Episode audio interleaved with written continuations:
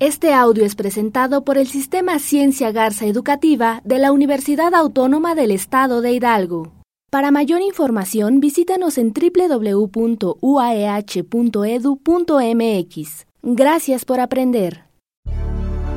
Día Internacional del Agua. 22 de marzo de 2012. El agua y la seguridad alimentaria. El 90% de agua que utilizamos se emplea para la producción de comida. El mundo tiene sed, porque nosotros tenemos hambre.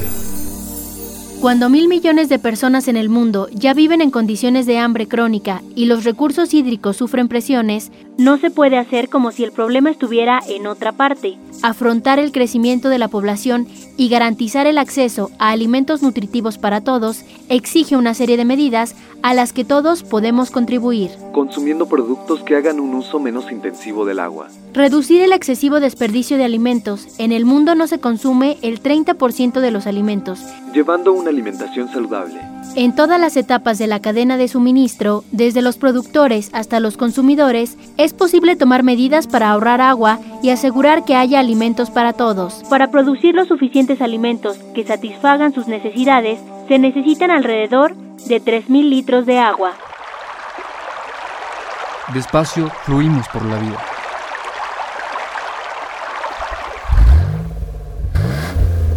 ¿Y ahora dónde nos dirigimos?